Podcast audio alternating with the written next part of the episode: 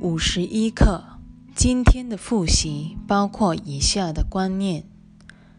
在进入复习以前，我要先讲一件轶事。这件事或许会让绝大多数的奇迹学员感到不解，至少是比较随意读书的学员。海伦曾经郑重其事要求耶稣，每一课复习的前导句都要不一样。接下来的几课，我们马上就会看到耶稣换了多少种不同的形式来表达这句。今天的复习包括以下的观念，简直令人叹为观止。一点一。一，我所看到的一切不具任何意义。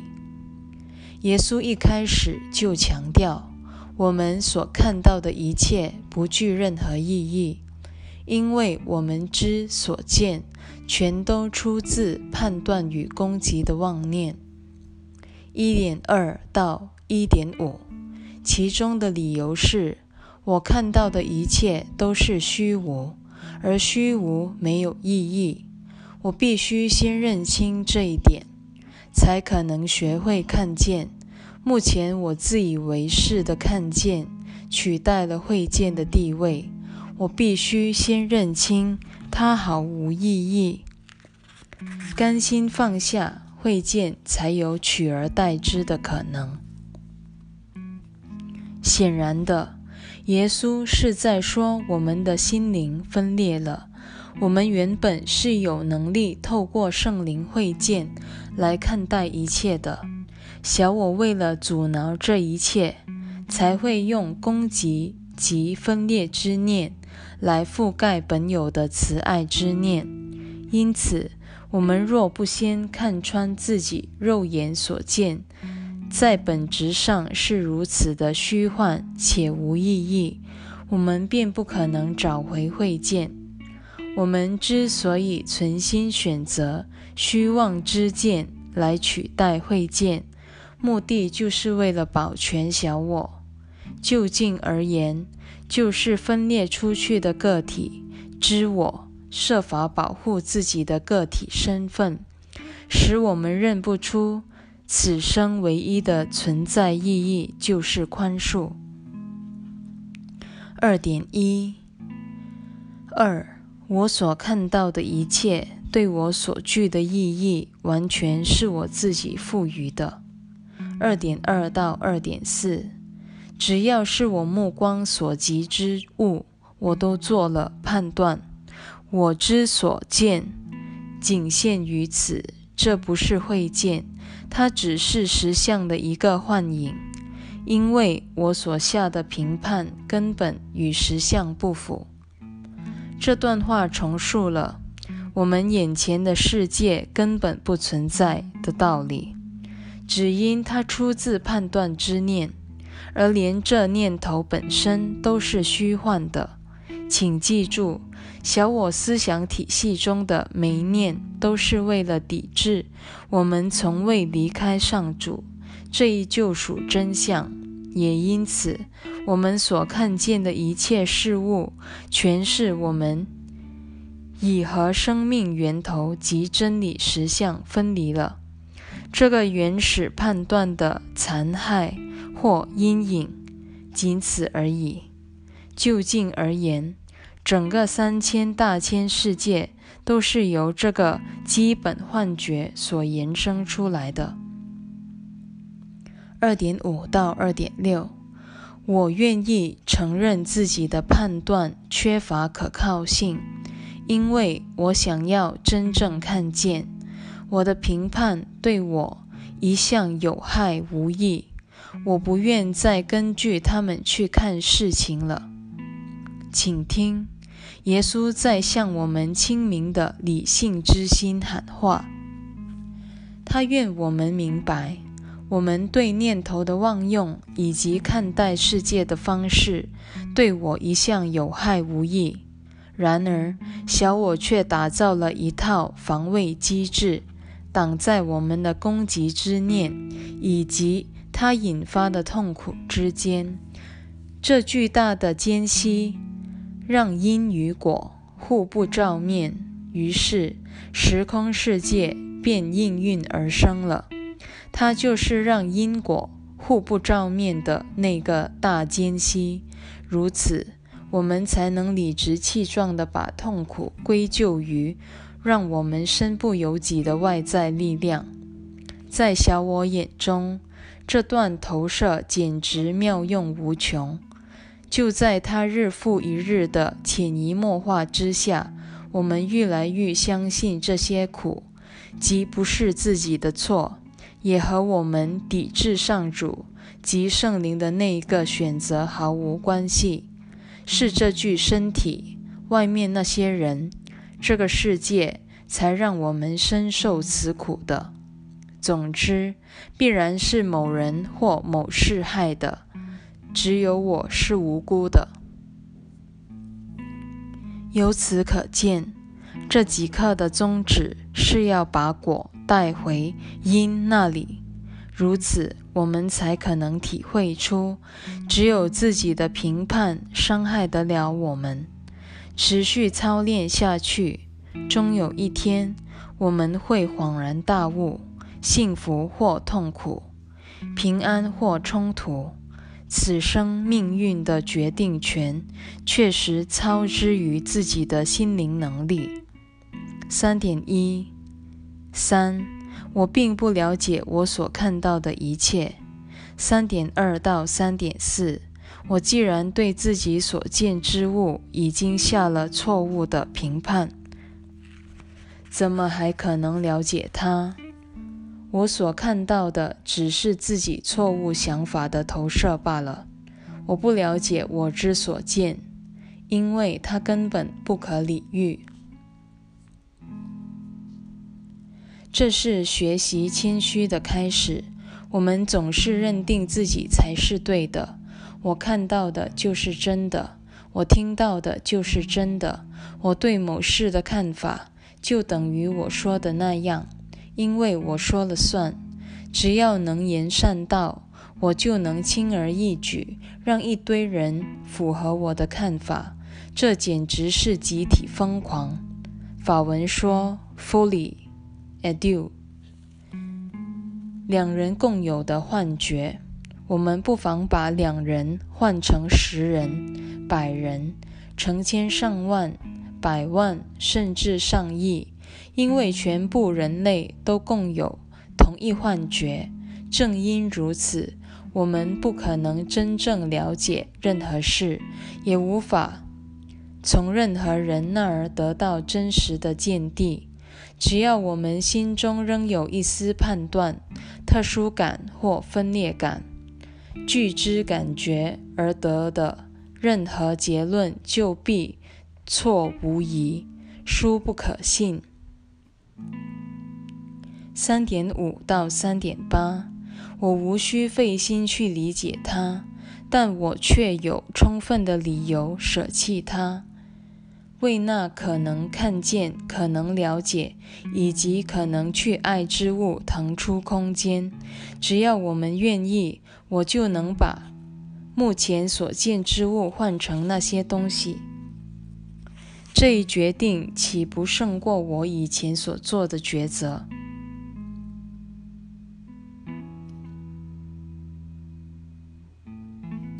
想要获得会见，首要之物莫过于单纯的愿心，如实的操练。我们一再看到耶稣在向心灵的选择能力喊话：我们究竟要选择会见，还是判断？幸福还是哀伤？平安还是痛苦？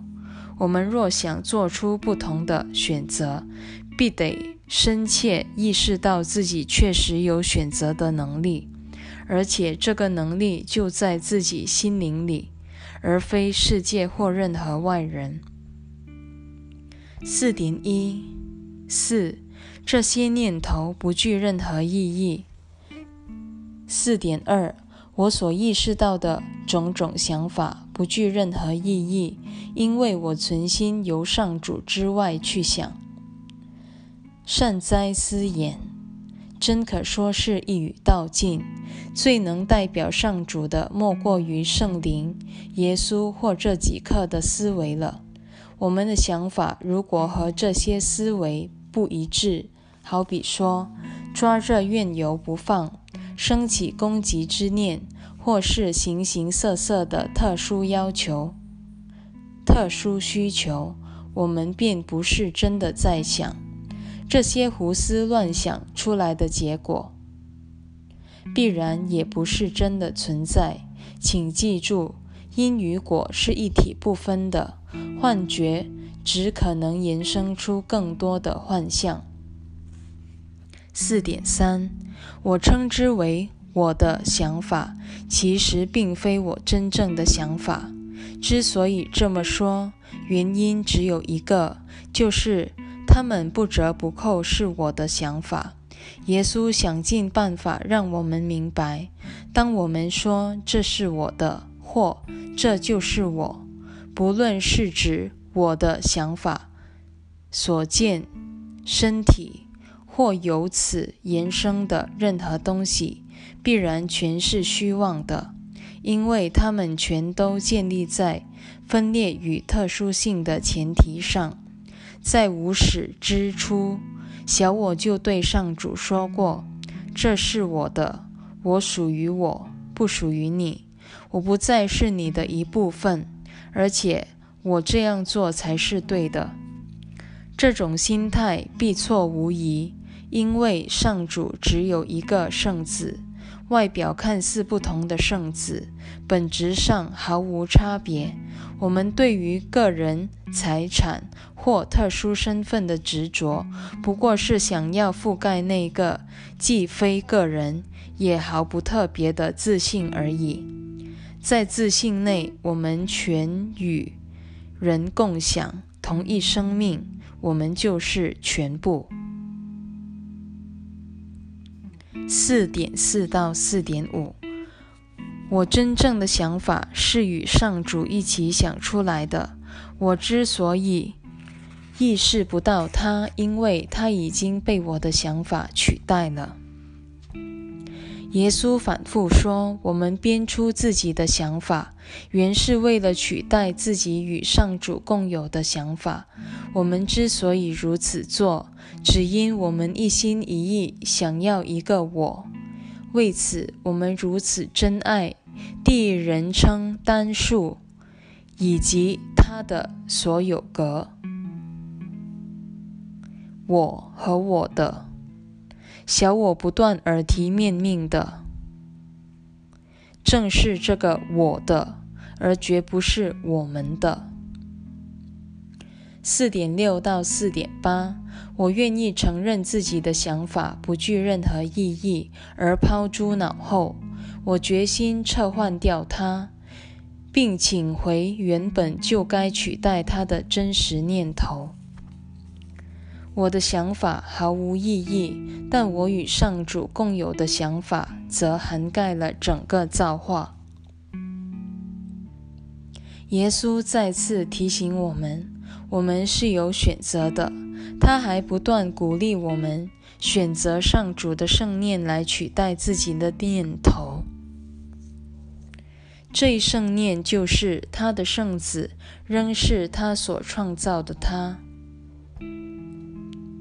五点一五，我绝不是为了我所认定的理由而烦恼。五点二，我绝不是为了我所认定的理由而烦恼，因为我不断设法为自己的想法自圆其说。我们一旦决定活成一个个体生命，拥有第一人称单数的所有格形式，此后我们就得不断为这一个存在辩护。无辜的面容就是这么形成的。为了证明一切不是我的错，我要尽可能把愈多的人拉到身边，来证明自己确实是个十足的受害者。这是轻而易举之事，因为偌大的世界为我们提供了取之不尽、用之不竭的投射对象。最有意思的是，我们每一个人都想尽办法证明自己的无辜，确保自己这独立个体的存在，却要别人为这罪名负责。